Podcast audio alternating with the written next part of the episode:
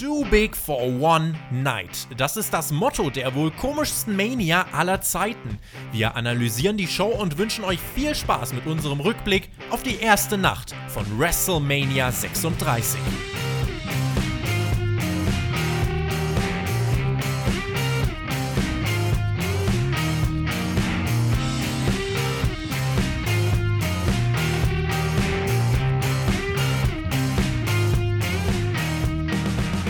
WrestleMania. Ein Name, der für uns so viel bedeutet. Wir verstehen darunter die größte Wrestling-Show, die größte Bühne wird es genannt, die größten Matches des Jahres, Big-Time-Feeling, eine Atmosphäre, die es nur einmal im Jahr gibt. Dieses Jahr ist aber alles anders, auch im Wrestling. Wir hatten kein Publikum, wir hatten kein großes Stadion. Zwei Nächte im WWE Performance Center, Night One liegt hinter uns. Besondere Umstände, aber auch dieses Jahr steht da WrestleMania drauf. Ob WrestleMania drin war, zumindest in Nacht 1, das werden wir jetzt besprechen. Ihr hört den Spotfight Podcast mit heute drei Talkern, die euch äh, die Review heute bringen werden. Mein Name ist Jonathan, ich begleite euch hier als äh, Moderator durch die Show und ich habe zwei großartige Gäste. Einmal unsere Wrestling-Legende im Team. Er war ein Jahrzehnt im Ring aktiv, hat nach seinem Karriereende bei WWE hinter den Kulissen gearbeitet. Außerdem hat er sich für diese WrestleMania tatsächlich auch ein Ticket gekauft. Daraus wurde jetzt nichts. Ich hoffe, du bist trotzdem gehypt. Hier ist Alexander Bedranowski, aka Thumbtag Jack. Jawohl, schön, dass ihr mit dabei seid bei unserer Review. Und Jonathan, eines kann ich vorab sagen, das war definitiv die einzigartigste WrestleMania. Ja, ich hätte sie gerne live gesehen. Und um dem Fazit so ein bisschen vorwegzugreifen, der erste Teil der Show, also beziehungsweise alles bis auf den letzten Kampf, hat ja im Performance Center stattgefunden, ohne Publikum. Und dann am Ende hatten wir aber dieses verrückte Boneyard-Match. Und ich habe das in, meiner, in meinem Leben noch nie beobachtet bei einer Wrestling-Show, dass der Main-Event so sehr wie heute Abend entschädigt hat für das, was davor passiert ist. Und mit dabei mein langjähriger Podcast-Wegbegleiter. Jahrelang habe ich mit ihm Raw, SmackDown und WWE Pay-Per-Views, also alles, was gab, quasi reviewed. Ein Fels in der Brandung, auch heute wieder mit dabei, aus der Podcast-Pause zurück, pünktlich zu WrestleMania. Der Björn, der Edeljobber, ist auch mit dabei. Welcome back, Björn. Wer hätte es gedacht? Das größte Comeback des Jahres bei WrestleMania.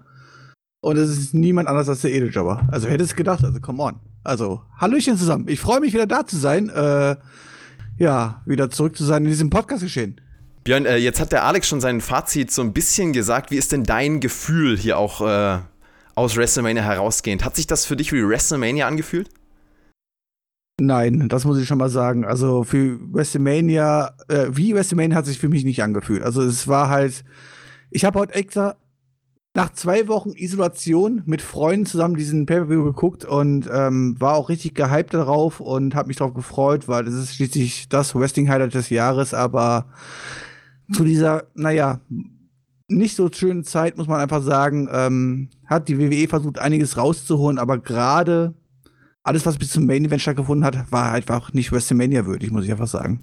Ich muss sagen, ich freue mich extrem drauf, mit euch über diesen Main Event zu sprechen. Und wir werden am Anfang, äh, am Ende wirklich eine Entschädigung haben für all das, was am Anfang und auch in der Mitte der Show passiert ist. Also bleibt auf jeden Fall dran, das wird großartig.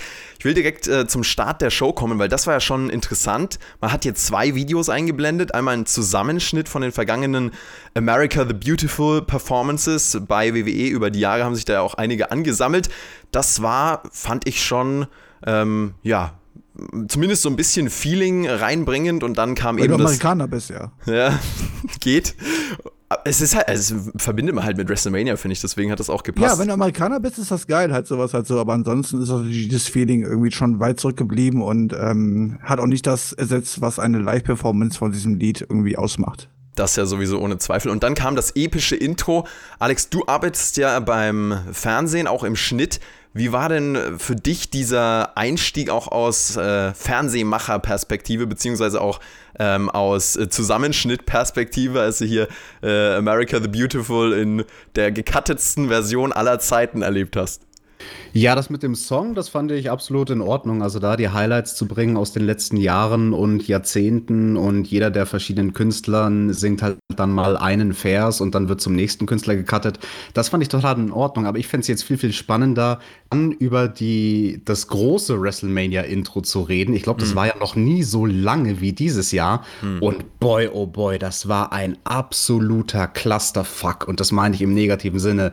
Also das war irgendwie nichts Ganzes, es war nichts Halbes Halbes. Es hat versucht, irgendwie auf eine komische Art und Weise in der ersten Hälfte Comedy mit reinzubringen. Also, dass das Intro sich selbst quasi hackt und persifliert. Und also, ich wusste gar nicht, wo sie dahin wollten mit der Ausrichtung. Ja, das hat mich nämlich auch verwirrt und äh, so ging man dann hier rein. Und dann ging es auch ganz äh, speziell, würde ich sagen, weiter. Wir sehen viele Laser, die, die, durch die Halle leuchten. Es war so überall irgendwie blinkend und ausgeleuchtet. Also man hat schon versucht, das irgendwie hochwertig oder zumindest viel zu produzieren. Hat es hochwertig gewirkt für euch, als hier durch die Halle äh, gezoomt wurde? Vielleicht erstmal bei Björn und dann bei Alex? Nein, überhaupt nicht. Also sorry, also WrestleMania-Feeling kam für mich da überhaupt nicht auf. Also diese kleine Halle, ähm, die auch nicht besetzt ist in dem Moment halt so, ja, das kommt noch dazu halt so, da kann die WWE nichts für, das wissen wir einfach halt so, aber äh, nein, WrestleMania für den kam da überhaupt nicht auf, auch wenn ich ans erste Match denke oder so halt, das war einfach nur, dachte mir, what the fuck, das ist nicht warwürdig. Ja, also wenn wir einfach mal nur nach dem Bühnenbild gehen, ja klar, die Show fand im Performance Center statt, daran konnte man nichts mehr ändern, aber ich finde, eine riesige Produktionsfirma wie die WWE, die hätte selbst im Performance Center eine geilere Stage präsentieren können und in irgendeiner Form doch bitte dieses Piraten-Gimmick overbringen. Ich erwarte jetzt nicht, dass sie ein Schiff ins Performance Center bauen, ja. Aber das können sie auch rein teleportieren. Ich meine, die machen das sonst bei jedem scheiß Pay-Per-View, tun die irgendwelche 3D-Animationen reinballern oder sowas halt und so. Hier machen sie nix. Warum? Wenn es nur das gewesen wäre, genau. Wenn es nur eine 3D-Animation von einem Schiff gewesen wäre, dann wäre ich schon halbwegs glücklich gewesen. Aber so waren es halt wirklich nur irgendwie sterile LED-Leinwände mit dem WrestleMania-Logo und das hatte, das hatte einfach kein Feeling. Also nein, der Teil in der Halle, nichts davon hat sich auch nur zu einer Sekunde angefühlt wie WrestleMania. Wir kommen zum ersten Match des Abends. Ähm, vielleicht zur Vollständigkeit. Kickoff-Show, Cesaro besiegt Drew Gulak. Da wollen wir aber nicht drüber sprechen. Wir wollen direkt über das erste Match der Hauptshow sprechen, über das Frauen-Tag-Team-Champion-Titel-Match. Kabuki Warriors gegen Nikki Cross und Alexa Bliss. Das war hier ganz schön laut, würde ich mal sagen. Nicht, weil die Crowd irgendwie Was? mega oh. gefeiert hat, sondern einfach, weil die Kabuki Warriors so rumgeschrien haben. Twisted Bliss, Alexa Bliss und Nikki Cross gewinnen Tag Team Titel Gold. Björn, wir haben uns äh, mit unserer Podcast-Performance auch irgendwie Tag Team äh, Titel Gold verdient. War das für dich ein gelungener Opener hier? Ähm, ich weiß nicht, ob die Leute damals, ich meine, ich bin ja schon etwas älterer her, ja. Also ich meine, ich gehe jetzt langsam auf die 40 zu, halt so, ich habe damals auch Tennis geguckt. In meinen ganz jungen Jahren. Da war Tennis total over und da war Steffi Graf und sowas over und sowas halt so. Und die hat auch immer rumgestöhnt. Und so ähnlich hat das quasi auch hier angehört, quasi wie bei jedem Ballwechsel halt so wenn ein Schlag ausgetauscht worden ist, dann gab es ein kleines Gestöhne und ähm, nee, also sorry, wie kannst du denn sowas zum WrestleMania Opener bringen? Also wir haben WrestleMania, wir haben WrestleMania 36, wir haben total besondere Umstände, die alles andere als positiv für die WWE sind, die wirklich nichts dafür können, muss man auch mal dazu sagen, halt so. Die WWE kann für die Umstände nichts für, halt so, ja. Aber dann willst du die Leute doch irgendwie abholen und sowas halt, und dann bringst du das als Opener und nicht irgendwie ein total herausragendes Wrestling-Match, ich meine, jedes Two of Five Match hätte, glaube ich, in dem Moment die Leute mehr abgeholt als das. Und ich würde sogar noch sagen, jedes andere Match auf dieser Card, und das meine ich genauso, literally jedes andere Match auf der Card hätte besser als Opener funktioniert. Ich glaube, der Grund, warum WWE dieses Damen Tag Team Match als Opener gewählt hat, ist, weil sie eben dachten, okay, die Kabuki Warriors, die sind so unglaublich verbal, da kommt mehr Stimmung auf als bei den anderen Matches, deswegen ist es gut für einen Einstieg, aber das war es nicht. Also vor allem bei den Jungs, da gab es einige Paarungen, wo die Leute es wirklich gut gemacht haben, verbal zu sein, vor mhm. allem Owens und Seth Rollins später, die haben sehr viel geredet, Trash-Talk-mäßig miteinander. Das wäre aus dem Grund zum Beispiel ein viel besserer Opener gewesen. Und ich fand das Match auch, dieses Damen-Tag-Team-Match von der Länge her viel zu lang. Also Jonathan, ich weiß nicht, ob du die Zeit genommen hast, aber also es hat sich angefühlt wie 20 Minuten und war damit also gefühlt, aber vielleicht auch in echt länger als irgendwas sonst bei dieser Show. Finde ich ganz spannend. Von der Zeit her waren es tatsächlich 15 Minuten. Eine Viertelstunde, die man hier gebracht hat. Ansonsten, Alex, noch eine Frage für dich, bevor wir weitergehen. Wie fandest du denn die Umsetzung und die Inszenierung hier im ersten Match einfach vom Wrestlerischen her? Weil das war ja schon auch mm, so dann von der Erwartungshaltung erstes wirkliches Match, was man da guckt in der Halle. Wenn man die Kickoff schon nicht gesehen hat, das muss jetzt überzeugen. Kann da so ein Feeling aufgebaut werden? Fühlt sich das auch an wie ein Match, bei dem ich zugucken will oder nicht? Diese Inszenierung war hier ganz, ganz zentral. Ist das hier gelungen in deinen Augen, beziehungsweise was äh, analysierst du da? Also bei diesem einen speziellen Match nicht. Nein, das hat nicht vom Wrestling gelebt. Das hat nur davon gelebt, dass die Kabuki Warriors eben viel gekreischt haben. Aber das war jetzt nichts, keine Ahnung, wenn du dich nicht auf den Rest der Card auf irgendwas freuen würdest, wo du, glaube ich, dabei bleiben würdest. Also wenn du jetzt so der Fan wärst, weißt du, der nicht ein Die Hard Fan ist, sondern guckt, ach, was ist denn dieses WrestleMania, was da stattfindet? Ach nee, das ist ja irgendwie nicht so spannend, dieses Match da. War eher ein Abschalter, wäre viel besser platziert gewesen, irgendwo anders in der Card Card mal als Match zum Durchatmen und deutlich, deutlich gekürzt. Also weniger als die Hälfte hätte bei diesem Match absolut gereicht. Und ähm, ja, es gibt ja so eine Philosophie im Wrestling, die ist von Roddy Piper, einer absoluten Legende, leider inzwischen auch schon verstorben. Und der hat sinngemäß gesagt, Gib den Leuten bei einer Show oder auch bei einem Match, gib den Leuten was Geiles am Anfang, gib ihnen was Geiles am Ende und sie verzeihen dir ziemlich viel Schrott in der Mitte. Und heute wäre so ein Paradebeispiel gewesen mit diesen außergewöhnlichen Umständen, wo man den Fans am Anfang wirklich etwas außerordentlich Gutes hätte geben müssen und das hat man mit diesem Damen-Tag-Team-Match nicht getan.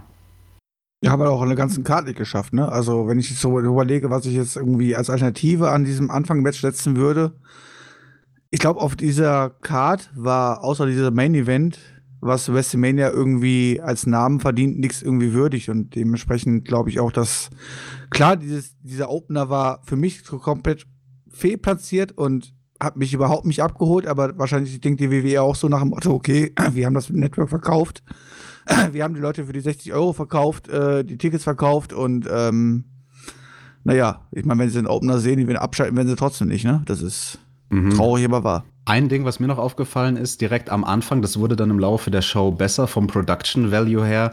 Die Kommentatoren waren unterschiedlich laut eingestellt. Also mhm. JBL, der war sehr viel leiser als Cole und das hat dann durchaus gestört. Das hat dann auch dazu beigetragen, dass eben nicht so Atmosphäre aufgekommen ist, wie es hätte sein sollen. Und natürlich der Elefant im Raum. Ich glaube, diesen Punkt müssen wir ansprechen. Ja, die Show fand statt im leeren Performance Center kein Publikum. Es tut mir leid, ich bin derjenige, der sonst hier bei uns bei Spotify mit dem Tobi zusammen die AEW-Reviews macht.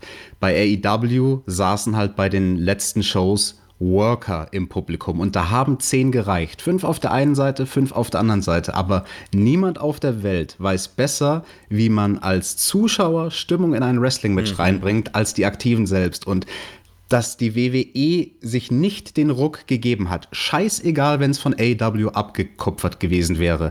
Aber dass sie sich nicht den Ruck gegeben haben, zu sagen, hey komm, WrestleMania wird davon profitieren, wenn wir ein paar Worker ins Publikum setzen. Das kann ich nicht begreifen für die Situation, dass wir in diese leere Halle haben und so kann die WWE nichts halt so, aber man kann das Beste rausmachen halt so. Und ich habe AEW nicht gesehen, ich kenne es nur von euren Reviews und so, die habe ich alle gehört.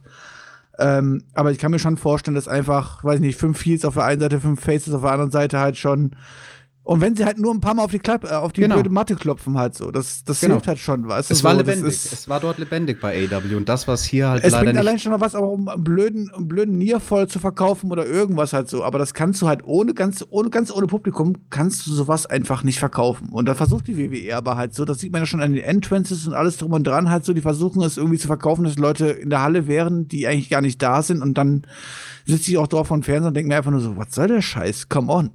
Aber im selben Atemzug müssen wir WWE vielleicht auch verteidigen, weil es gab bestimmt Überlegungen, ob man nicht Publikumsreaktionen aus der Konserve bringen könnte. Und ich glaube, das wäre noch schlechter gewesen. Also von den drei Varianten, die es da gibt, Publikum aus der Konserve oder gar keine Publikumsreaktionen oder wenige Worker im Publikum sitzen lassen, war das hier genau in der Mitte. Also es war nicht die beste Variante, aber es hätte auch schlechter funktioniert, wenn man eben aus der Konserve die Reaktionen gehabt aber hätte. wenn man das Konserve arbeitet, so wie die WWE es jetzt hier gemacht hat bei WrestleMania, ja, also das war alles aufgezeichnet, das war alles quasi vorproduziert und alles drum und dran, dann musst du auch, ich meine, der Main Event, da reden wir gleich noch drüber, das ist eine ganz andere Nummer halt so, aber dann musst du sowas ähnliches wie den Main Event quasi auch für die normalen Matches präsentieren und auch irgendwie, ja, irgendwie, weiß ich nicht, kinomäßiger inszenieren oder irgendwas halt so. Aber wenn du halt mit diesem leeren Publikum arbeiten musst und wenn du mit diesen Umständen arbeiten musst, dann, und gerade ist WrestleMania, es ist nicht gerade irgendeine Smackdown oder eine War von, von der Weekly Show, die, ja, mehr oder weniger eh quasi hinten runterfallen kann, halt so ist es WrestleMania. Da steht WrestleMania drauf und dann musst du einfach mehr machen und dann musst du es einfach kinomäßiger präsentieren und weiß nicht, also das hat mir halt hier komplett gefehlt halt so. Und wenn du halt nur irgendwie, weiß nicht, ich meine, die WWE ist doch eh, ich meine, die haben letzten zwei, äh, anderthalb Jahre mit irgendwelchen 3D-Einblendungen äh, gearbeitet und keine Ahnung was. Und wenn du halt, weiß ich nicht, irgendwelche Pappfiguren ins Publikum setzt oder irgendwas halt so, aber irgendwas musst du halt bringen, dass es lebendiger wirkt als das, was wir quasi hier am Anfang präsentiert bekommen haben. Weil das war einfach nur so, okay, wir haben WrestleMania, Hype, die Videos waren toll ganz am Anfang. Die ersten zwei Minuten, wir haben America's Beautiful gesehen und alles war toll. Und dann haben wir reingeschaltet und haben einfach nur eine leere Halle gesehen, wo dann vier Walker rausgekommen sind, die total leblos gewirkt haben. Aber da können die Leute gar nichts dafür, die im Ring gestanden haben, sondern es war einfach dieses, dieses Umfeld und sorry, wenn ich das einfach so sagen muss, egal ob es Fußball ist, ob es Basketball ist, Handball, keine Ahnung, was halt so, ohne Zuschauer am Rand, die auf das, auf das quasi reagieren, was dort passiert, was in der Mitte passiert, halt so. Ob es ein Fußballspiel ist, ob es ein, ob es ein Wrestling-Match ist oder irgendwas halt so. Ohne diese Reaktion dabei ist einfach sowas alles leblos halt so. Und wenn du noch ein lebloses Produkt hast wie die WWE, dann hast du halt einfach quasi zwei tote Faktoren, die aufeinandertreffen und dann ist es einfach alles andere als WrestleMania Mhm. würdig. Ich paraphrasiere das mal ganz kurz in anderen Worten. Ich würde sagen, Wrestling ohne Zuschauerreaktionen ist wie ein Film ohne Musik. Und du hast was sehr Wichtiges Ja, gesagt. korrekt. Selbst wenn die Worker ihren Job gut machen, die können da am allerwenigsten dafür, dass das nicht gewirkt hat. Die Leute haben an sich ihre Arbeit gut gemacht, in allen Matches, auch, auch im Open, auch wenn wir den jetzt hier kritisieren. Aber alle diese Matches waren halt Opfer der Gegebenheiten. Ich fand das auch ganz krass als äh, Lernerfahrung einfach zu sehen, wie unverzichtbar und unglaublich wichtig Zuschauerreaktionen fürs Wrestling sind, weil uns war allen klar, dass es wichtig ist, dass es uns reinbringen kann oder rausholen kann, je nachdem, wie die Crowd-Reaktion ausfällt. Aber dass es wirklich so krass energieraubend ist, wie wir es an diesem Abend erlebt haben, hätte ich auch nicht gedacht. Und das ist ein ganz, ganz krasses Learning. Hätte ich nämlich in dem Ausmaß echt nicht erwartet. Und dann hat uns das erste Match schon nicht reingezogen. Ich hatte dann Hoffnung, dass es zumindest irgendwie mit dem zweiten Match noch bergauf geht. Und dann kam Baron Corbin raus. Wir haben ja bei, Wow.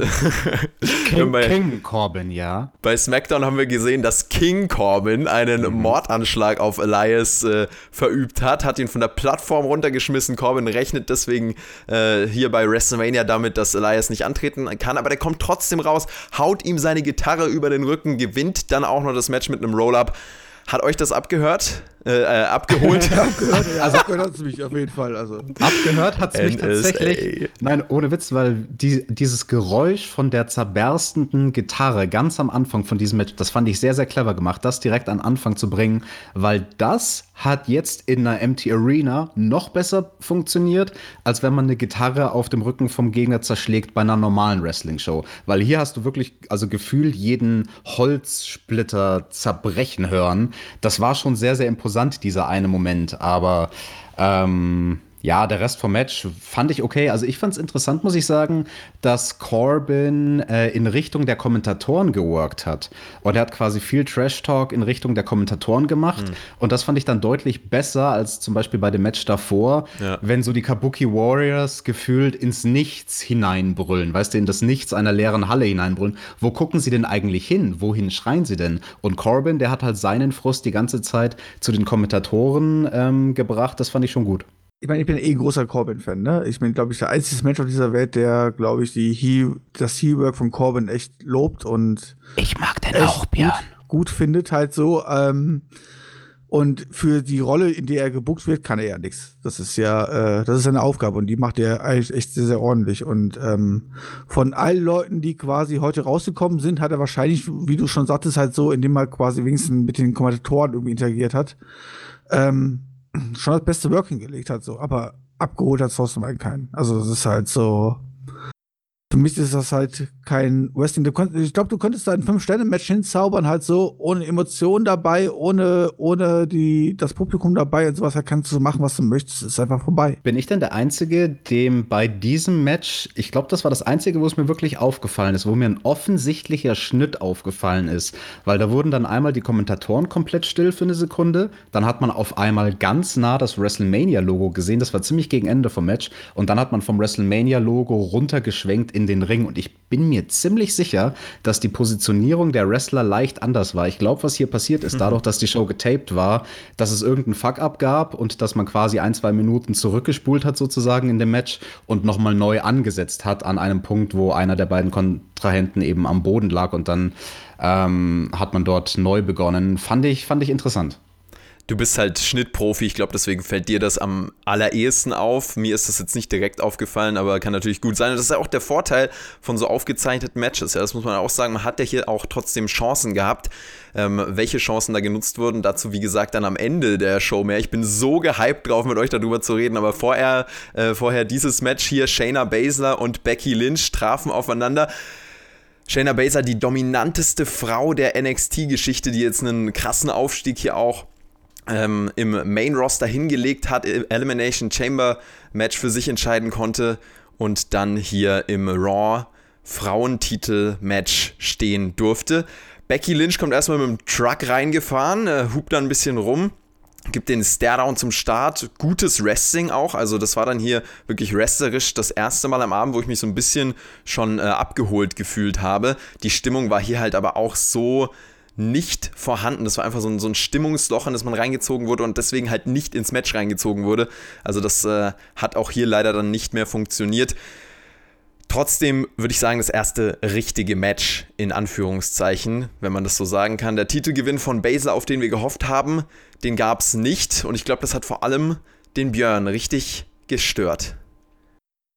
Ja, es hat mich richtig gestört. Ähm, zu einem muss ich sagen, ich meine, ich bin froh, dass irgendwie Shayna Baszler nicht ihren Moment bekommen hat in einer leeren Halle und äh, alleine ohne Publikum und so weiter ihren Titel feiern konnte und sowas halt so. Ich meine, da kann man quasi irgendwie froh drüber sein. Und ich hoffe einfach, dass das alles nur verschoben ist. Aber ich meine, zuerst kommt da einfach Becky Lynch rein, mit dem Truck reingefahren und sowas halt so, ja. Ich meine, die ist halt der Man. Ich meine, noch männlicher kann man sie nicht darstellen. Vielleicht kommt sie mit ICE reingefahren und nimmt sie mir den Job weg oder sowas halt so. Aber ansonsten kann, ja, man sie nicht mehr, kann man sie nicht mehr männlicher darstellen halt so. Also kommt sie halt mit einem fetten Truck reingefahren halt so. Okay, kann man gerne machen halt so.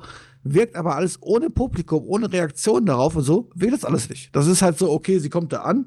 Man sieht das, aber so, es, es juckt keinen quasi mehr oder weniger halt so, ja. Und dann siehst du dieses Match, was meines Erachtens sogar einer der besten Shayna Baser Matches war. Also Shayna hat wirklich nicht viele gute Matches gehabt, muss man sagen, halt so. Ich meine, sie hat viel nicht überzeugende Siege gehabt und sowas halt so, aber gutes Wrestling kann man bei Shayna sich drüber streiten halt so. Aber das war schon einer der besseren Matches halt so. Aber irgendwie bin ich froh, dass sie nicht den Titel gewonnen hat weil ich einfach hoffe, dass sie das gleiche noch vor Publikum machen darf und mit Reaktionen alles drum und dran. Und wer weiß, wie lange das alles dauern wird und wie lange das alles sich hinauszögern wird und ob es jemals dazu kommt. Und wenn ich einfach nur so sehe, dass ich einfach Storylines weiterführe und sowas halt so, dann ist für mich halt einfach ganz klar der Fall halt so, dann muss halt einfach Shayna Baszler hier The Man den Titel abnehmen und muss halt einfach hier gewinnen und muss hier dominant dargestellt werden und muss hier innerhalb meines Erachtens von drei, vier Minuten mit einem schnellen Konter und einem Aufgabegriff halt dieses Match hier gewinnen. Und das ist einfach nicht passiert. Und ähm, das macht mich schon ein bisschen traurig. Alex, was sagst du?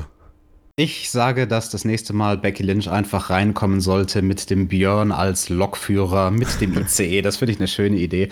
Nein, ähm, ich fand es interessant vom Matchaufbau her, dass wir hier bei diesem Damentitelmatch, bei dem Raw Damentitelmatch, eigentlich keine Nearfalls hatten im klassischen Sinne. Das Match ging eigentlich vorbei mit der ersten prekären Situation. Und das, das meine ich in dem Fall gar nicht negativ. Also irgendwie war das, glaube ich, von der Matchstruktur her eine gute Art und Weise von den beiden Damen auf dieses sehr einzigartige Setting zu reagieren. Und ich fand das Match gut. Also das war das erste, was irgendwie es geschafft hat, so, wie, wie soll ich sagen, so einen Hauch von WrestleMania der Show einzuatmen. Ja, es muss ein Rematch geben, oder? Genau, also könnte man super ausnutzen. Also das war eigentlich die perfekte Art und Weise, das Match aufzubauen, wenn man irgendwann mal ein Rematch haben möchte, ja. Ich, ich sage ja, dass ich es gut finde, wenn man sagt, okay, man möchte das Ganze verschieben und man möchte das Ganze vor Publikum präsentieren halt so. Aber ich meine, man hat ja quasi diesen ganzen Abend so erzählt, als ob man einfach alles so weiterführen möchte, wie man möchte. Und dann wäre ja quasi die normale Storyline gewesen, okay, Shayna Baszler verliert hier einfach. Und kann das die Darstellung sein von jemandem, der im NXT-Kader anderthalb Jahre alles zerstört hat, dominierend Champion war und alles drum und dran hochgeht und Ja. dann verliert sie ja einfach innerhalb von zehn Minuten. Das Pass soll auf. gewesen sein? Ja, Björn, aber das Ding ist, sie hat ja, sie sah ja nicht schwach aus in dieser Niederlage. Ich krieg's jetzt leider nicht mehr zusammen, aber Jonathan, was war genau das Finish von diesem Match? Was war die letzte Aktion? Äh, ich weiß es auch nicht mehr genau, es war aber auf jeden Fall eine Transition, die dann in einen Einroller reinging und irgendwie war es auf jeden Fall Upset-mäßig. Also es war jetzt Genau. kein klares, äh, ähm, dominantes Finish von Becky Lynch, kein Genau. Tap-Out oder irgendwie sowas, sondern man hat das ganz bewusst so inszeniert. Ja, deswegen finde ich auch, also Shayna Baszler hat hier überhaupt nichts von ihrem Drive verloren. Äh, war ein glücklicher Sieg von Becky, aber ein Sieg, der an sich nichts bedeutet und der ein Rematch fordert. Ja, aber es muss dieses Rematch geben, oder? Ansonsten ist das ja eine Farce. Ja, Absolut. doch mal ein Also, bisschen wenn es jetzt kein Rematch gibt und am Ende Shayna mit dem Titel nach Hause geht, dann muss ich sagen, bin ich hier sehr enttäuscht. Nee, Björn, da wird es ein Rematch geben, bestimmt. Okay, ich bin gespannt. So, jetzt zum Intercontinental-Titel. Oder auch nicht. so, Björn, hast du noch was? Nee, ich erinnere nur TJ dran. Wenn es noch nicht so kommt. Wie so oft. Sami Zayn gegen Daniel Bryan. Sami Zayn haut erst ab, äh, Bryan schnappt ihn dann, catcht ein bisschen. Die Ablenkung von Cesaro und Nakamura war aber am Ende natürlich wie erwartet ausschlaggebend für den Sieg von Sami Zayn, seine Titelverteidigung. Wie ging's dir in diesem Match, Alex? Ich habe mir eine Notiz gemacht zu diesem Match, aber das in ganz großen Buchstaben. Ich habe mir aufgeschrieben, sie reden. Das war das erste Match, wo die Aktiven wirklich Trash-Talk-mäßig miteinander geredet haben. Und das hat dem Match in dieser Atmosphäre mit der leeren Halle so, so gut getan. Vor allem Daniel Bryan, der halt dann wirklich oft die Oberhand hatte und Sami Zayn bestraft hat und ihm dann, während er ihm in den Kopf tritt, gesagt hat, ah, das hast du dir selbst zu verschulden, da bist du selbst dran schuld, dass du jetzt hier von mir so eine Abreibung kriegst. Das fand ich schon sehr, sehr gut gemacht. Also da sieht man halt, das sind zwei Leute, die sind weit gereist in ihrer Wrestling-Karriere, die verstehen ihr Handwerk. Und Daniel Bryan, naja, nachdem der von Gulag so gut trainiert wurde, da kann der auch in einer leeren Arena ein interessantes Match machen. Ja, da sieht man, wer, äh, wer quasi daran ähm, schon mal vor Hallen gewirkt hat, wo nur 50, 100 oder 150 Show anwesend waren und wo man wirklich mit dem Publikum wirklich interagieren muss. Also jetzt nicht nur emotional und irgendwas als ähm, Kampfstory rüberwogen ist, sondern wirklich, wo man mit den Leuten wirklich interagieren muss. Und das können so Leute wie Daniel Boy natürlich, die genug Indie-Erfahrung haben und auch schon vor 200 Leuten in Oberhausen gewrestelt haben bei der WXW. So, Intercontinental Champion Titelmatch damit auch abgehakt und wir gehen zu einem anderen Titelmatch. Hier standen die Tag Team Titel auf dem Spiel, aber nicht in einem Tag Team Match, sondern in einem Match mit Einzelwrestlern. Ein Triple Threat Leiter Match. Und äh, das hat uns diese WrestleMania auch gezeigt, dass es eben verrückte Art und Weisen gibt, auch aus dieser Stipulation rauszubrechen. Hat euch das an sich Da muss gestört? ich unbedingt die Meinung wissen vom Wrestler TJ, der mir einfach. Ich, ich, ich bin gespannt, was TJ dazu gesagt hat. So, aber TJ, kann man einen Tag-Team-Gürtel verteidigen als Single-Wrestler? In diesem Fall ja. Unter diesen verrückten Umständen, die ganze Welt steht Kopf und viele Optionen hattest du nicht. Also The Miz konnte nicht antreten als Titelverteidiger. Was Ja, kannst du Match machen? einfach gecancelt. Es, ja, Match es gibt, zwei. Vari es gibt drei Varianten. Genau, du kannst das Match entweder canceln, das wäre doof, weil dieses Leitermatch, das war schon wichtig für die Show. Also Okay, dann ein Gimmick-Match Titel zu haben. vakantieren und musst einfach sagen, der Titel ist halt äh, vakant. Oder er mu muss, muss ihn halt alleine verteidigen, wie auch immer halt so. Aber Ja, hat er doch gemacht. bitte nicht. Pass auf, er hat ihn doch Ja. alleine verteidigt. Die andere Variante wäre gewesen, man hätte einen Übergangspartner machen können, einen Interim-Champion. Auch das gab es bei der WWF damals, Mitte der 90er, mit British Bulldog, der Owen Hart mal ersetzt hat als Tag-Team-Partner von Yokozuna.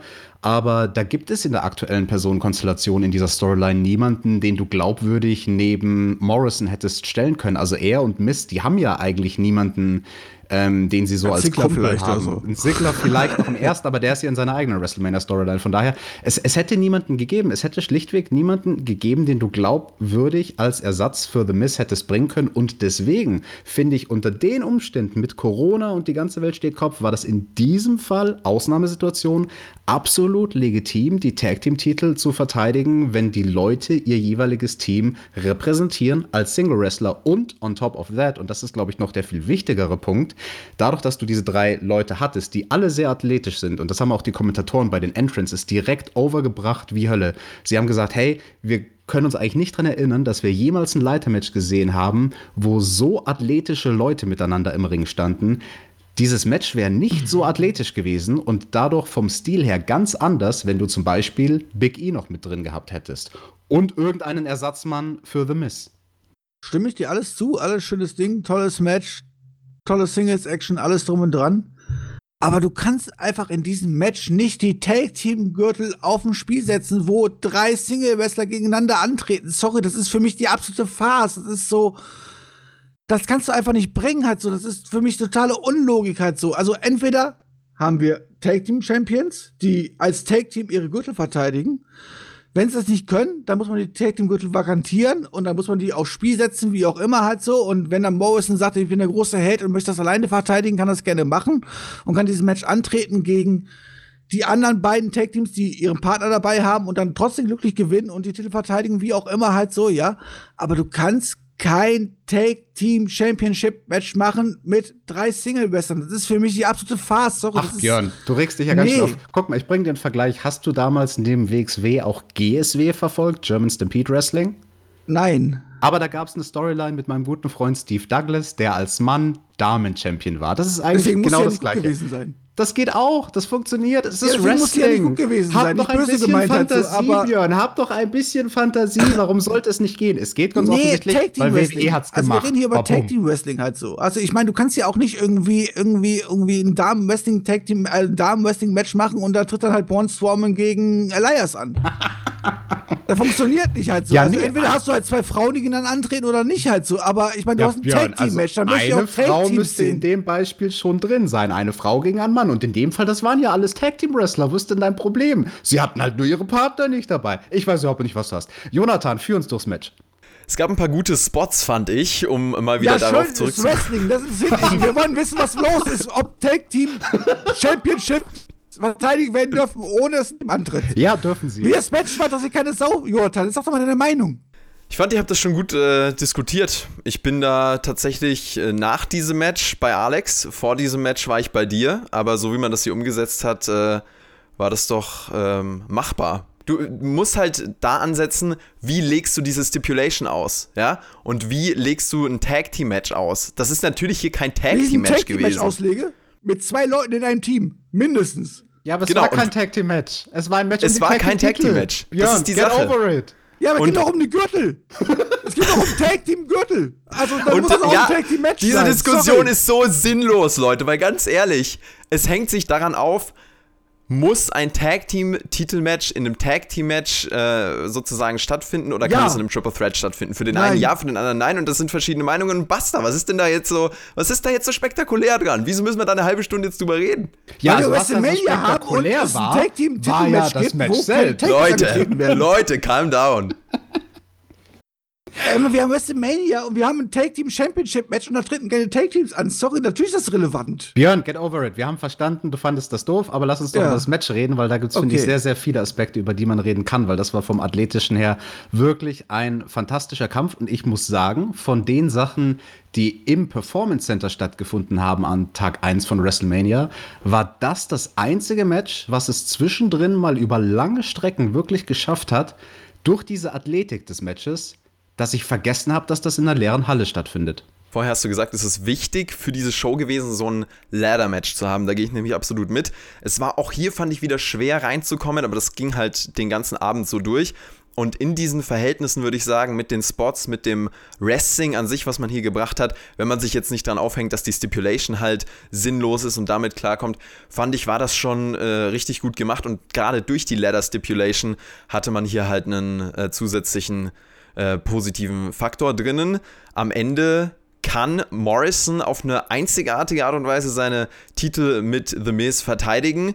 Ähm, und zwar ist er hier einfach mit mehr Glück als Verstand äh, nach einer Headbutt runtergeflogen von der Leiter oben. Da hatten alle schon diese Halterung quasi für die Titel abgehängt und Morrison fliegt dann mit den Titeln runter. So verteidigt er. Björn, hatte ich das echt so aufgeregt hier? Jetzt auch, was einfach das Wrestlerische angeht?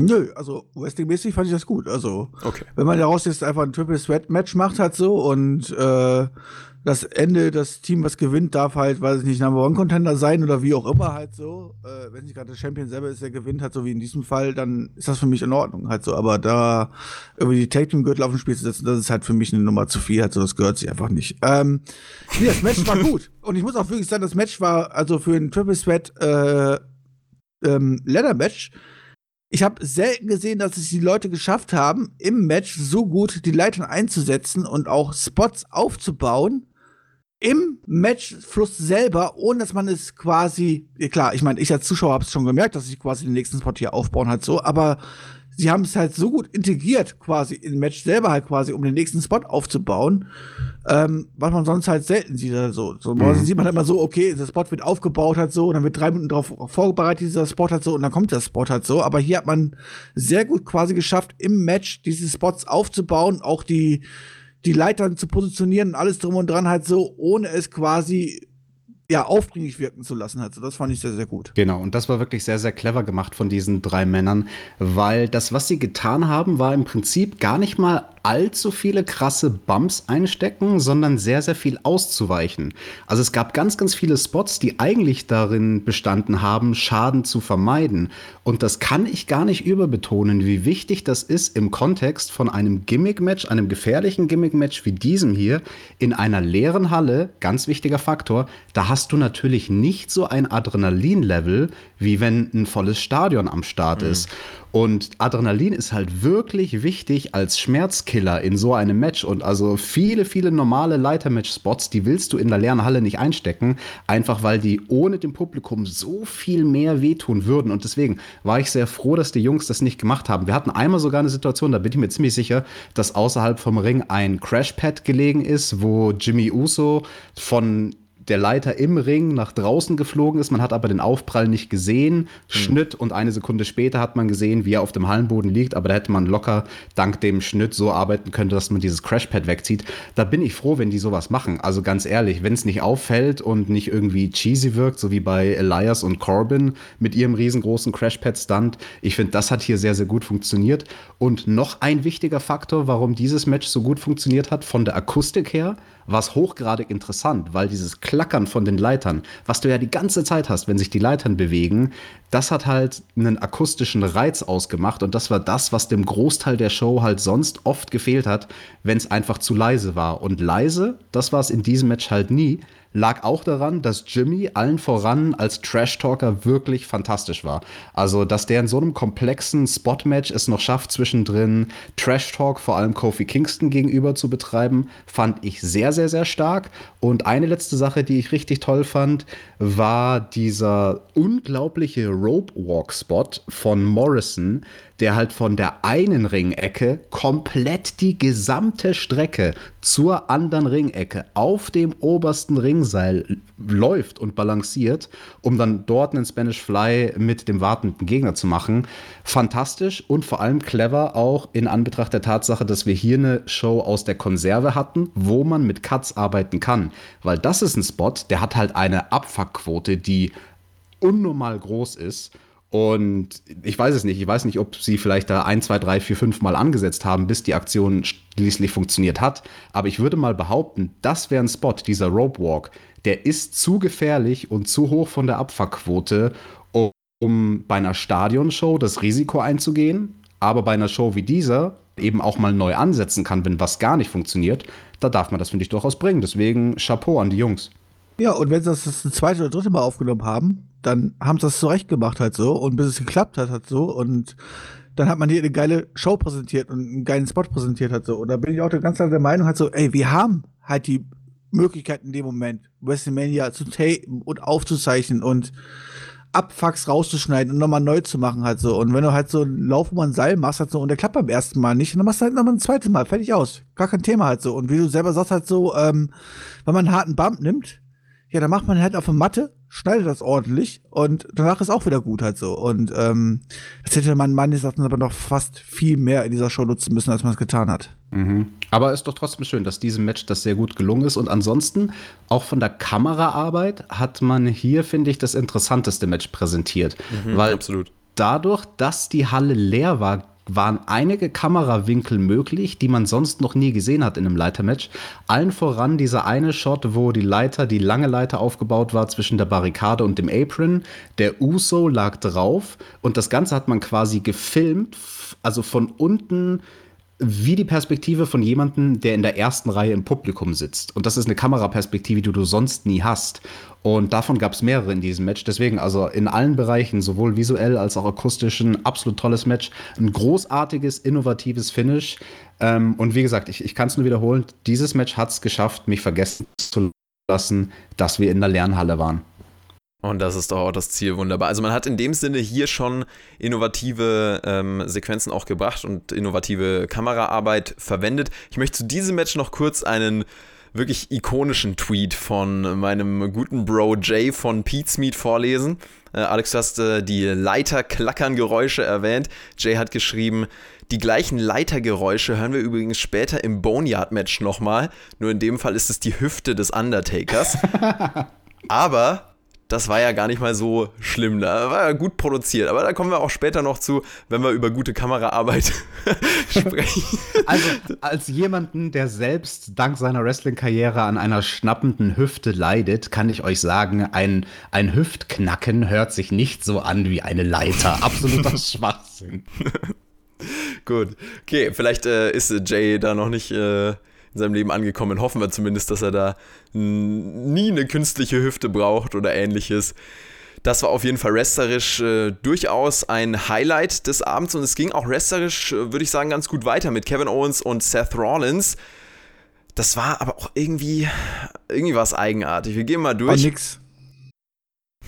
Rollins hat sich, okay Björn, erstmal äh, dazu danke für deinen für deinen Kommentar. Rollins hat sich irgendwann disqualifizieren lassen, haut Owens mit der Ringglocke um. Owens ist damit nicht zufrieden, will ein No-DQ-Match haben und das kriegt er dann auch. Oh Wunder, oh Wunder. Und das gewinnt er. Davor gab es den Sprung durch das Kommentatorenpult vom WrestleMania-Logo runter. Und so hat man diese zwei Matches präsentiert mit dann einer Neuansetzung, einem großen Spot. Björn, für dich war das trotzdem nichts? Nee, das ist halt dieses, okay, wir trauen uns nicht jetzt irgendwie quasi einen klaren Sieger hier zu machen, deswegen machen wir so ein 50-50-Booking halt quasi am Ende und ähm, ja, es sieht keiner schlecht aus, aber es sieht auch keiner gut aus und auch das Spot vom WrestleMania-Logo und sowas halt so war schön, aber äh, getaped und aus drei Meter Höhe auf dem Matratze fallen kann ich auch. Nicht böse gemeint halt so, aber das ist. Klingt jetzt vielleicht ein bisschen überheblich, so als Wrestling-Fan gesagt halt so, aber ähm, das war nichts, was mich abgeholt hat. Naja, also da muss ich dir widersprechen als ehemaliger aktiver Wrestler. Eine Sache, die ich immer gehasst habe, waren Höhen. Ganz ehrlich, ich habe die schlimmsten ich Sachen. Auch, also ich, will auch nie was darunter springen. Also gar ich, ich habe die schlimmsten halt so. Stunts genommen auf Gegenstände und so, aber aus der Höhe auf dieses Kommentatorenpult springen, so wie Kevin Owens das gemacht hat, auch wenn unter dem Kommentatorenpult und man hat es ja bei dem einen Shot gesehen, ja, ein Crash lag, ich aber hätte das nicht gesellt? gemacht. Aber das ist ein übler Stunt. Ja, das ist ein übler also. Stunt, das ist cool und sowas halt so, aber wie wird es am Ende gesellt? Am Ende wird es gesellt, dass Kevin Owens quasi genauso tot ist wie sein Gegner. Und dann muss ich einfach sagen, das ist das ist ja Move einfach komplett sinnlos halt so. Entweder macht er jetzt einen Move und beendet damit das Match und holt sich damit den Pin. Oder sowas in dem Fall halt so, er springt da runter und ist danach genauso kaputt wie sein Gegner. Und dann ist das einfach totaler sinnloser Müll. Also sorry, dann denke ich mir halt einfach so, okay, das hat dir jetzt aber dann nichts gebracht als Fan als so. Und ähm, naja. Ja, gut. Also, was kein sinnloser Müll war, war ja wohl mal das neue Outfit von Seth Rollins. Der Monday Night Messiah tritt in weißer Kluft auf, direkt bei seinem Entrance. Also, er sah ja wirklich aus wie, wie die, die Neugeburt von Jesus Christus. Jonathan, ist das Gotteslästerung, wenn ich das sage? Nee, ich würde auch sagen, das geht als astreine Reinkarnation durch. Bei uns kann man, also Alex und äh, ich, wir sind ja beide gläubige Christen, von daher können wir das auch so sagen. Äh, ich bin da völlig bei dir, hör mal. Ja, also ich bete den auch an. Ich habe jetzt schon so einen kleinen Schrein mir aufgebaut und werde mir noch dieses Monday Night Messiah T-Shirt bestellen und äh, dann geht's ab. Ja, dann wird er mal ordentlich vergöttert, der gute Seth. Und was, ich, Alex. was ich aber noch in vollem Ernst sagen muss zu diesem Match, ähm, ich habe es vorhin mal kurz angerissen, möchte es aber hier noch mal betonen, die beiden haben gut getrash-talkt. Also, die haben halt nicht ihr normales Match abgespult. Die haben ihr Match nicht so geworkt, wie sie es in einem Stadion geworkt hätten, sondern haben ihre Matchausrichtung abgeändert. Mal von diesem 50-50-Booking, da stimme ich Björn recht, äh, oder da stimme ich Björn zu, davon mal abgesehen. Aber sie haben ihr Match insofern angepasst, als dass da halt wirklich viel Trash-Talk drin war. Und auch deswegen finde ich für ein Empty Arena-Match ohne Publikum war das deutlich interessanter als vieles andere bei dieser Show. Das kann auch Kevin Owens ex, äh, explizit muss ich sagen, halt Kevin Owens da hervorheben, halt so, also wenn jemand das kann, ist es mhm. halt äh, Trash Talk zu betreiben. Es ist halt Kevin Owens und der weiß auch, wie er so eine Situation auszunutzen hat. Absolut. Und was für eine Überleitung, damit können wir mhm. kommen zum nächsten Match, weil da gab es jemanden, der hatte keine Puste mehr, Jonathan, und der hätte, selbst wenn er gewollt hätte, hätte er keinen Trash-Talk machen können. Eigentlich sollte ja Roman Reigns Goldberg in dieser Nacht den Titel abnehmen. Roman Reigns tritt aus gesundheitlichen Gründen nicht an. Sein Ersatz frisch angekündigt letzte Nacht bei SmackDown Braun Strowman. Keine Fehde, kein Aufbau im Hintergrund, einfach nur diese Ansetzung. Und trotzdem muss ich einfach wieder sagen, es ist dieser kurzweiligen Intensität in den Matches von Goldberg geschuldet. Hier war ich halt einfach wieder drin, ja. Das ist. Ach, come on. Was denn? Also, come on. Also, ich weiß, du willst es. Ich, erzähl erst mal weiter. Ich möchte, bevor ich das wente, richtig halt so, bevor ich richtig aushole halt so, aber das ist, also das hat mich richtig angekotzt. Also dieser Moment des Abends hat mich richtig angekotzt. Nee, nee, nee, also da muss ich reingerätschen, sorry, ich war da auch drin. Also Björn, du bist überstimmt. 2 zu 1, war ein geiles Match, auch wenn es nur zwei Minuten lang war. Aber wir haben, wir haben hier Born Strowman, der seit Jahren aufgebaut wird. Seit Jahren als das größte Björn, Monster, wir reden gerade über das Match. Wir ja, reden nicht über das Booking. Wir reden über das Match, Björn. Komm, was war das Match? Denn das Match waren vier blöde Spears, die quasi ausgeführt waren wie der allerletzte Tackle. Also, also wenn ich jemanden umschubsen möchte, habe ich mehr Intensität darin als der komische Spear von Goldberg halt so, ja. Also sorry, also gerade Spear Nummer zwei und drei waren halt wirklich sowas von lächerlich halt so. Die waren halt so schlecht verkauft, also äh, geht halt nicht. Also überhaupt nicht halt so. Und dann hast du halt Born Swarman, der sagt, sorry, aber der wird so lange für mich aufgebaut hat so. Und wie lange habe ich gebetet? Ich meine, Johnny, du weißt es, ich nehme seit mit dir fünf Jahren Podcast auf. Wie lange habe ich gebetet dafür, dass Born Swarm seinen Moment bekommt und endlich seinen World Title One bekommt und sowas halt so, ja? Jetzt bekommt er seinen World Title One, indem der einen Tag vorher in der Match-Grafik angekündigt wird und gewinnt dann dieses Match hier out of nowhere und ist auf einmal World Champion halt und sowas halt so vor leerem Publikum alles drum und dran hat. Das ist einfach so, ich, ich fasse es nicht. Also sorry, das ist für mich so schlecht und Strowman tut mir einfach so leid und was die WWE dort macht, also sorry, das ist die größte Verarsche. Also ich habe ja schon oft gewendet über die WWE halt so, ja. Aber wie sich ein Triple H noch vor drei Tagen hinstellen kann und sagen kann in Interview, ja, wir haben uns eine ganz tolle Sache überlegt, wie wir dieses komische Segment äh, mit Waynes auch irgendwie überlegen, warum Waynes nicht bei diesem Match dabei ist. Und am Ende wird eine Matchgrafik eingeblendet, 20 Sekunden lang. Und dann ist Braun Strowman in diesem Titelmatch und gewinnt diesen World-Title. Also komm an, willst du mich eigentlich verarschen? Das ist der zweitwichtigste Titel, den du scheiß WWE hast und äh, das ist 20 Sekunden aufgebaut in einer Match-Grafik und dann gibt's dieses Match und Braun Strowman gewinnt einfach out of nowhere, nachdem der jedes entscheidende Match, wo man Braun Strowman hätte overbringen können, versaut hat.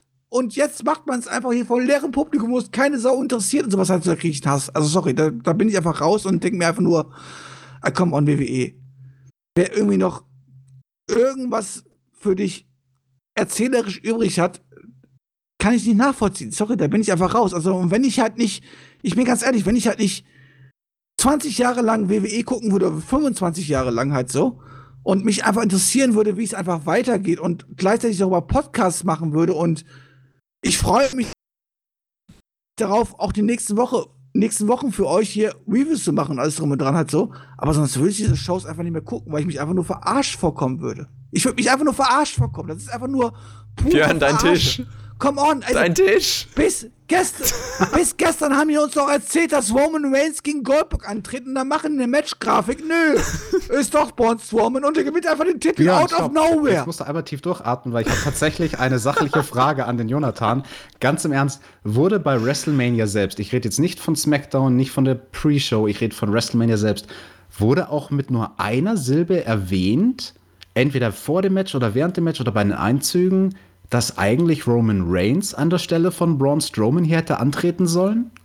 Also ich habe es nicht mitbekommen. Es kann sein, dass es irgendwie in einem Nebensatz war, äh, bei dem ich gerade nicht aufmerksam war, aber ich glaube nicht und ich glaube auch die klare Strategie von WWE war, ähm, und damit haben wir auch gerechnet nach der SmackDown-Review. Ich habe mich bei SmackDown schon geäußert dazu und Björn, ich bin auch absolut bei dir äh, in der Art und Weise, wie man das aufgebaut hat. Also völlige Zustimmung zu deinem Rant jetzt hier, bis auf das Match eben, weil das Match hat halt trotzdem abgeholt.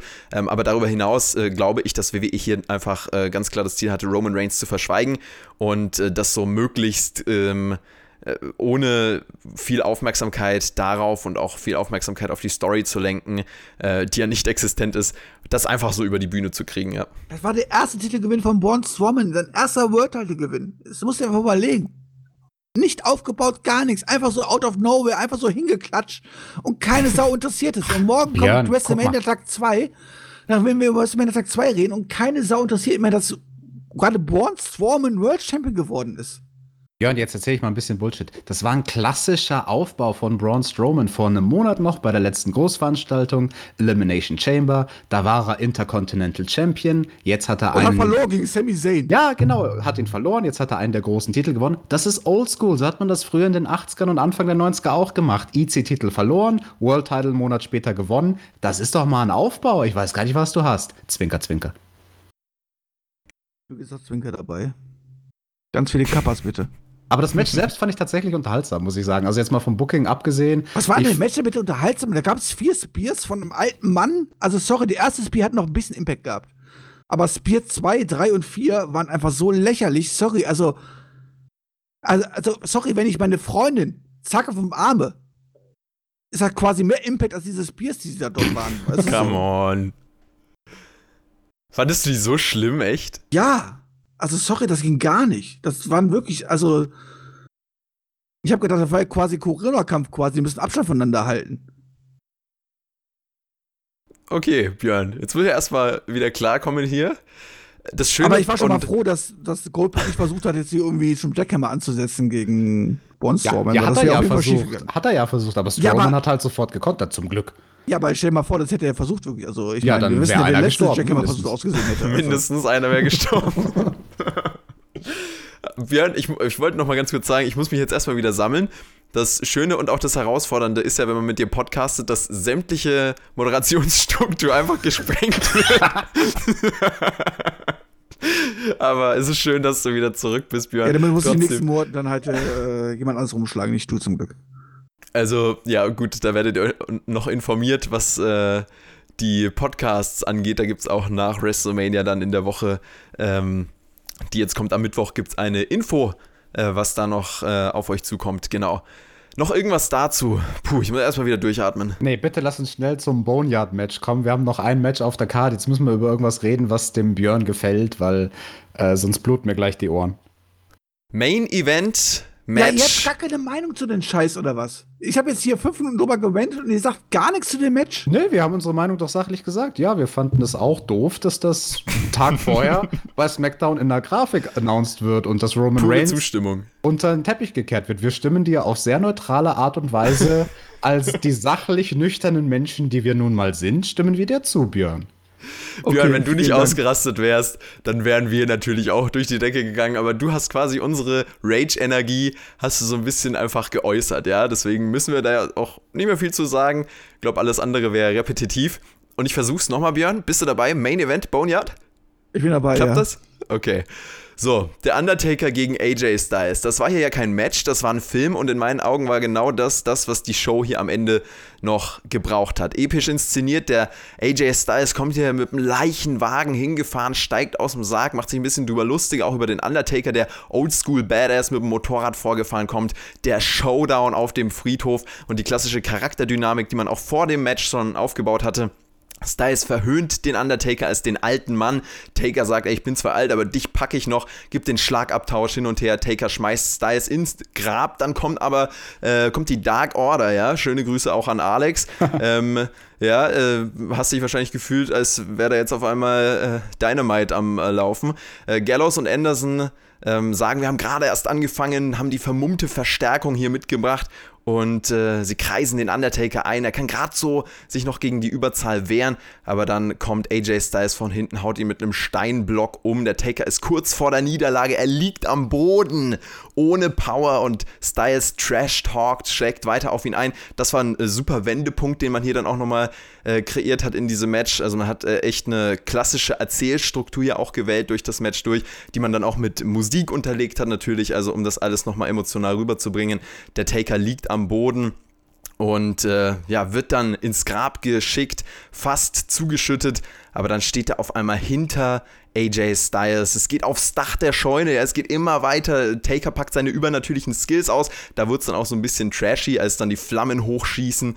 Ja, also da kann man sich dann drüber streiten, ob das noch so reingepasst hat, ob das noch so episch war. Mich hat's abgeholt, der Chokeslam vom Dach. Styles entschuldigt sich noch beim Taker, ja, ich, äh, sorry, ich, ich wollte dich nicht so äh, verbal auch angreifen, sorry, dass ich deine Frau damit reingezogen habe, aber der Taker hat keine Gnade, er begräbt ihn trotzdem. So, das war dieses Match ein bisschen ausführlicher beschrieben, aber das reicht nicht. Also guckt euch das an, wenn ihr es noch nicht gesehen habt. Das war ganz anders.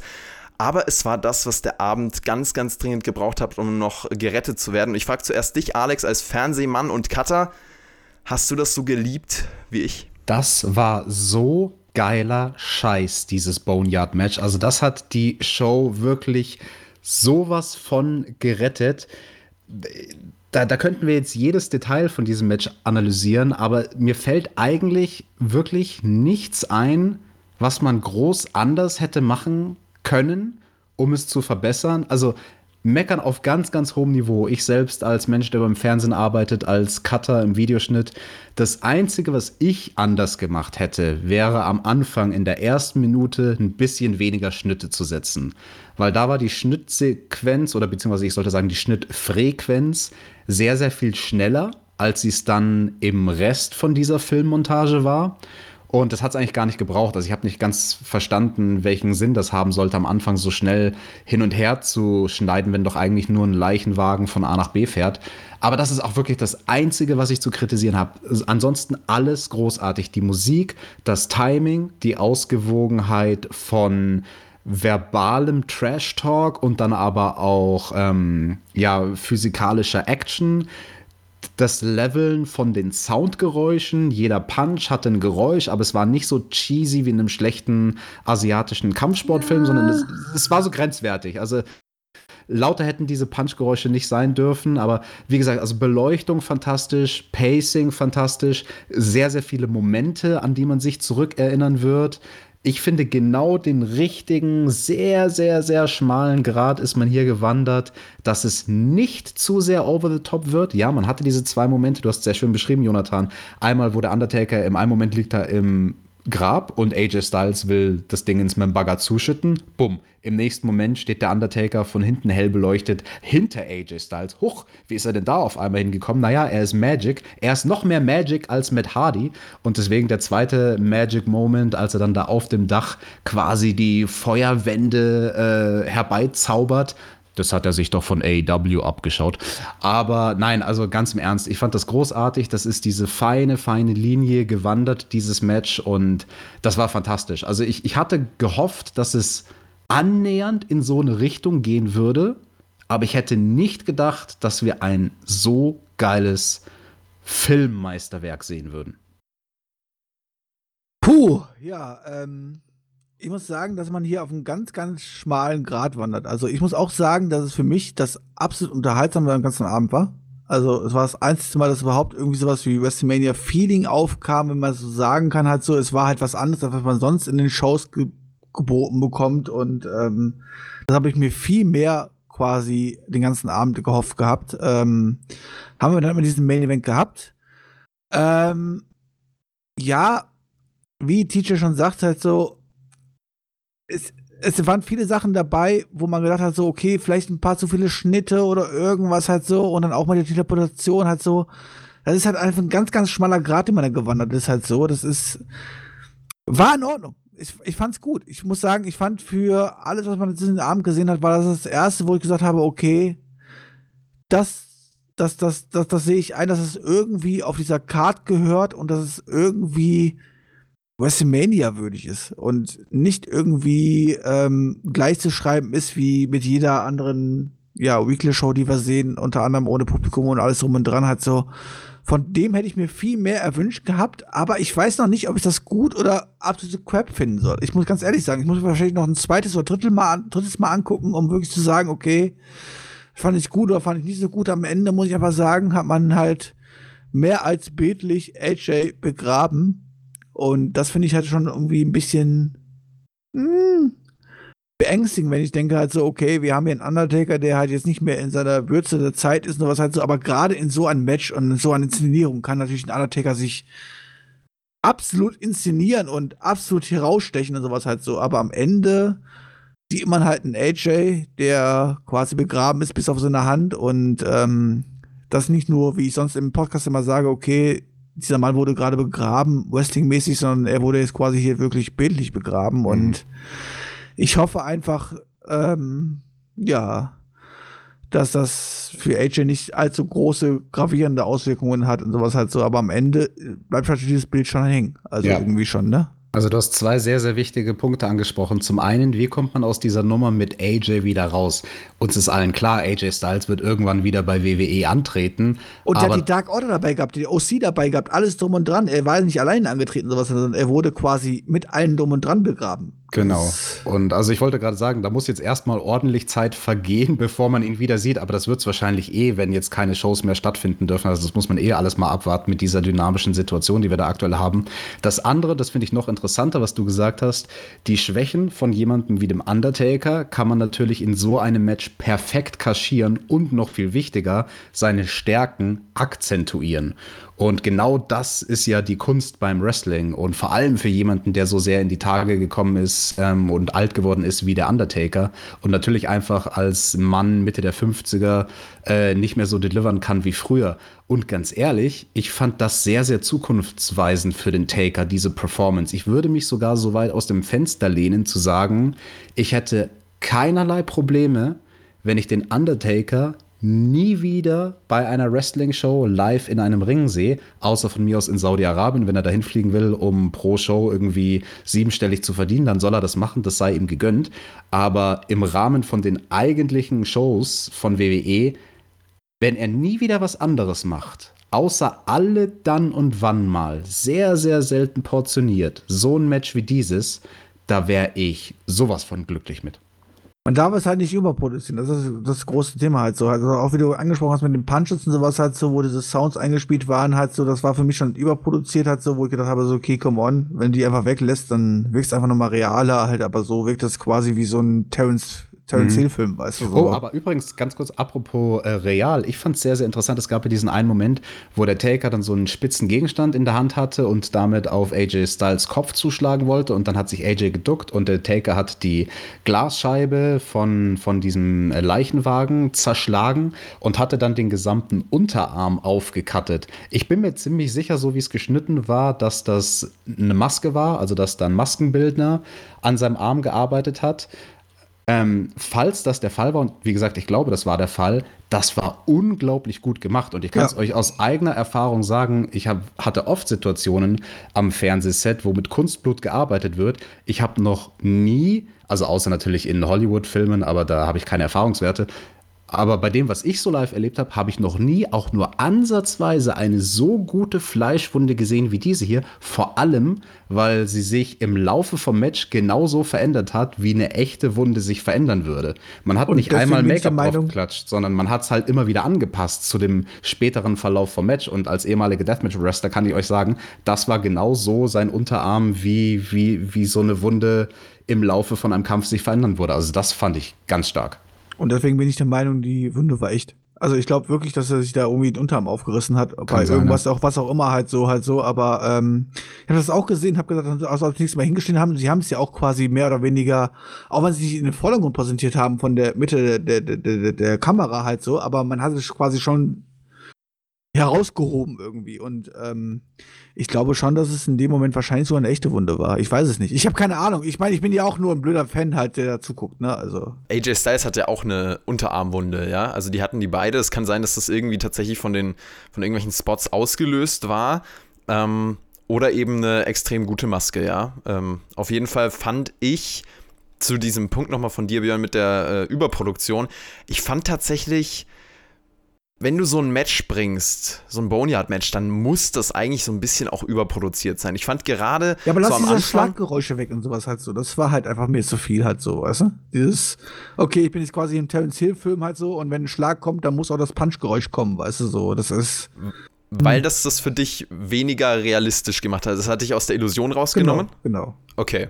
Weil das ist nämlich das, was man was so dieser schwierige ähm, Spannungsgrad ist, ja, diese, diese schwierige Spannung aus Illusion aufrechterhalten und irgendwie die Leute trotzdem in, diesen Film mit reinziehen, äh, aber trotzdem dieses Übernatürliche umzusetzen. Das ist ganz, ganz schwierig, aber der Taker braucht das auch, weil das irgendwie zu seinem Charakter passt und weil man das hier so gut umsetzen kann wie sonst nirgends. Ja, du kannst ja in einem Match nicht einfach so Feuereffekte äh, reinbauen, zumindest nicht so einfach, aber hier kannst du das machen und deswegen hat das finde ich, dem Undertaker auch nochmal wirklich auf ein neues Level gehoben.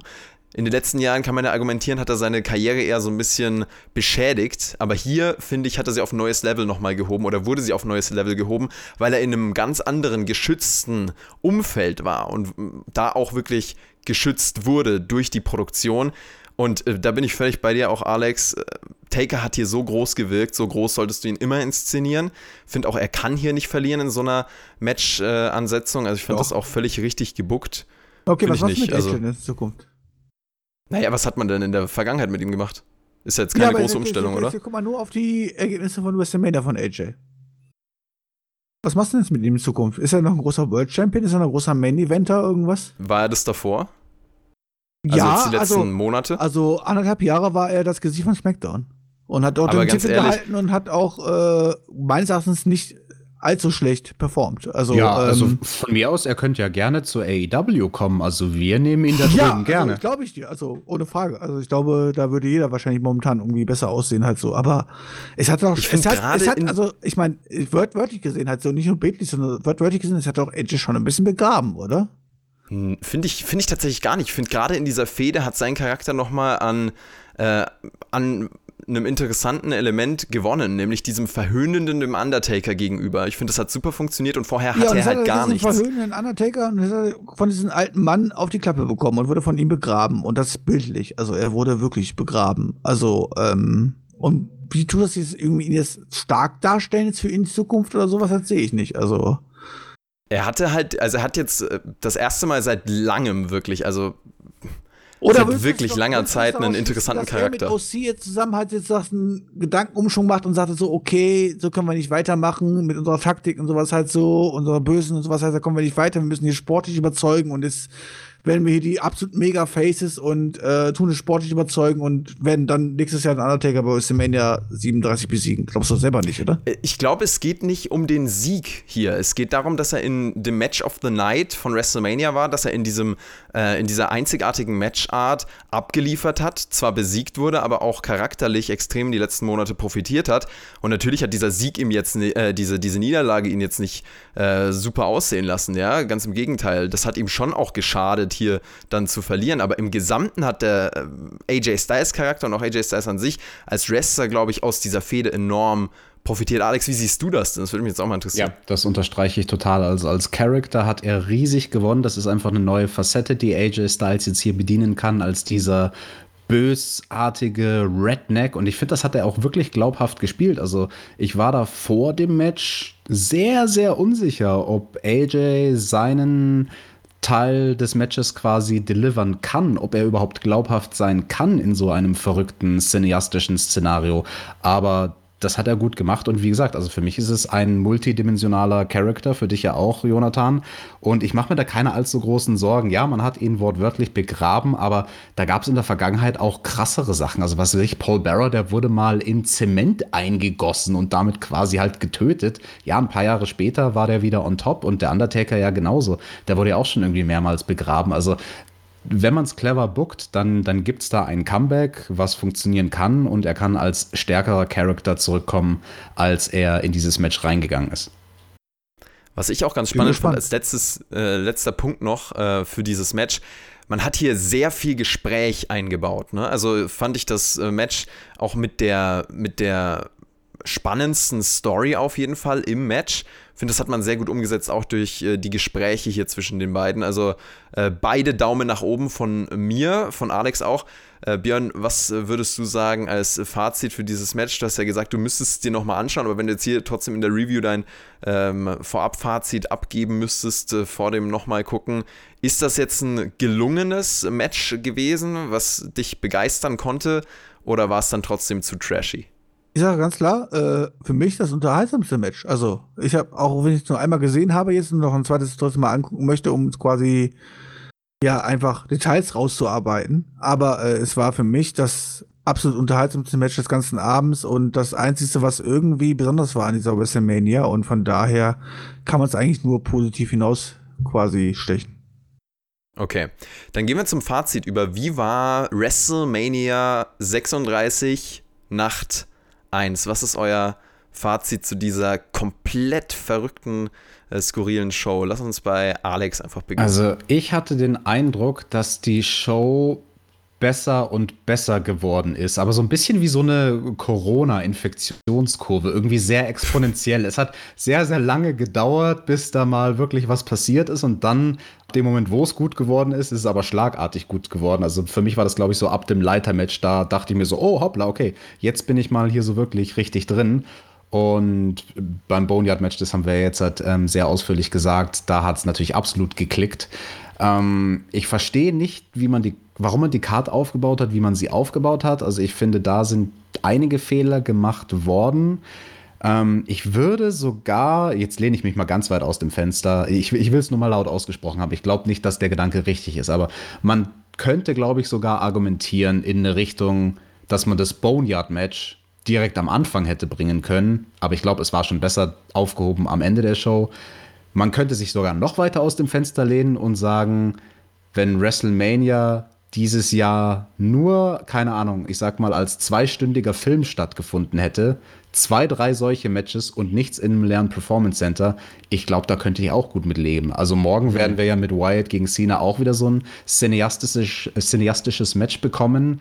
Ähm, das ganze Zeug in der Halle, das ist halt so einzigartig im im negativen Sinne halt leider auch. Das, das, das kann ich gar nicht mit irgendwas vergleichen. Also, äh, wenn man mich da jetzt noch irgendwie nach Sternebewertung oder so fragen würde, ich wüsste nicht, wie man es bewerten sollte. Das ist für mich eine klassische Dud-Situation. So, du, du kannst es eigentlich nicht bewerten, weil es so, ja. so weird und out of the box war. Ähm, ja, aber ich würde sagen, unterm Strich, also der Abend ist besser und besser geworden. Aber also ganz ehrlich, die erste Stunde, uff, da war ich auch schon, also hätte ich nicht die Review gemacht, hätte ich abgeschalten und mich schlafen gelegt. Björn, wie sieht's bei dir aus?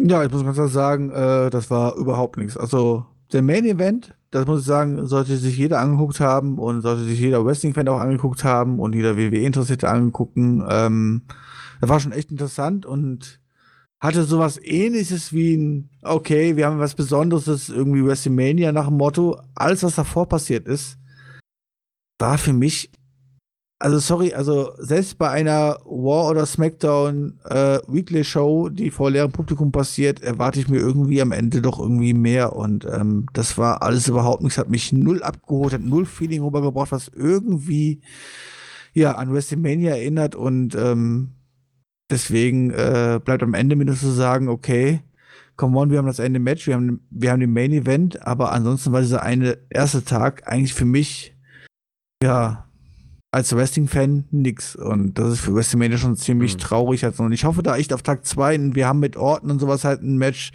wo wir hoffentlich ein ähnliches, ja, äh, Kinoprogramm bekommen, wie jetzt äh, beim Main Event, den wir heute gesehen haben. Ähm, also diese ganzen Matches vor leerem Publikum und sowas, das kann die WWE auch gar nichts für. Ich meine, die kann ja für die Umstände nichts halt so, ja.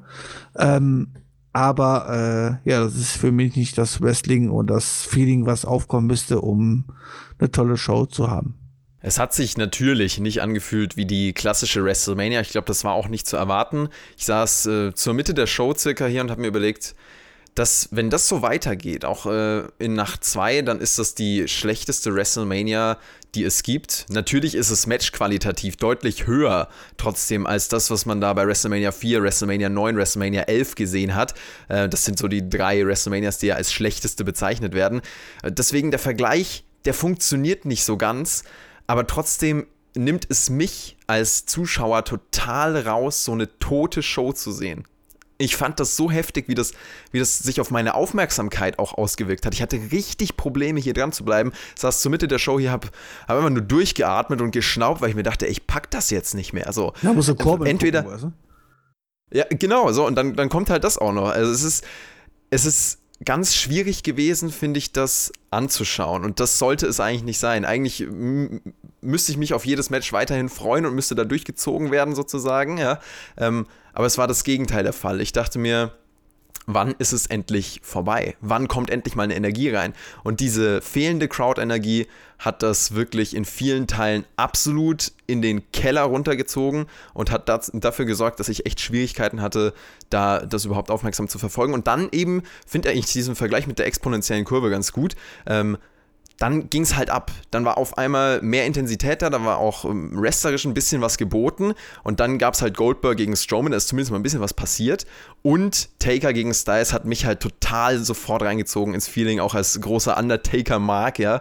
Ähm, den Undertaker wieder in seiner legendären Verfassung da präsentiert zu sehen, das war schon äh, ganz besonders. Und das ist für mich auch tatsächlich ein WrestleMania-Moment am Ende gewesen, wenn wir jetzt in diesen WrestleMania-Momenten sprechen wollen, die will, WWE ja kreieren. Und irgendwie war das trotzdem in dieser Kategorie. Und ich fand das sehr, sehr herausstechend. Und daran werden wir uns auch noch erinnern, in vielen Jahren wahrscheinlich an dieses innovative, herausstechende Main-Event-Match, was Nacht 1 gerettet hat. Ich bin sehr gespannt, was ihr sagt, liebe Zuhörer. Schreibt uns gerne eure Meinung in die Kommentare, gerne auf einer Skala-Bewertung von 1 bis 10, wenn ihr darauf Bock habt. Und äh, ja, wir sind gespannt, wie WWE bei Night 2 abliefern wird. Heute Nacht ist es soweit. Die ähm, ja, letzte WrestleMania-Veranstaltung dann. Björn wird da auch wieder mit dabei sein, dann aber mit Chris und Tobi in der Triple Threat Review. Alex, wir zwei lehnen uns dann zurück, schauen uns das äh, an und hören dann einfach die Review morgen im Laufe des Morgens nach der Show da können wir auf jeden Fall auch gehypt drauf sein. Habt ihr beiden noch was loszuwerden? Also ich freue mich auf jeden Fall auf morgen und ähm, schade, dass ihr beiden nicht dabei seid, aber es war mir eine Ehre, auch mit TJ ein bisschen rumzuphilosophieren und äh, hoffe, dass ich noch öfters die Möglichkeit dazu habe ähm, und dann hoffentlich auch zu besseren Shows als die, die wir heute gesehen haben. Ja, Björn, kommst du einfach irgendwann in Zukunft mal bei uns bei der AW Review vorbei, dann ähm, gibt das einen. Und euch ansonsten vielen, vielen Dank fürs Zuhören. Seid fleißig in den Kommentaren. Und wenn ihr ganz verrückt seid und euch der Podcast gefallen hat, dann überlegt doch mal, ob ihr uns vielleicht nicht auf Patreon unterstützen wollt. Das hilft uns nämlich mehr, als ihr glaubt. Oh ja. Damit haben wir den Plug auch noch am Ende reingehauen. Ähm, ja, und wir bedanken uns ganz herzlich, dass ihr hier mit dabei wart. Abonniert den Spotify Podcast-Kanal, wenn ihr es nicht getan habt, wenn ihr neue äh, Zuhörer vielleicht seid. Das war heute wirklich fulminant und sehr chaotisch. Wenn es euch trotzdem gefallen hat, dann lasst uns ein Abonnement da und wir hören uns bald. Ciao, ciao.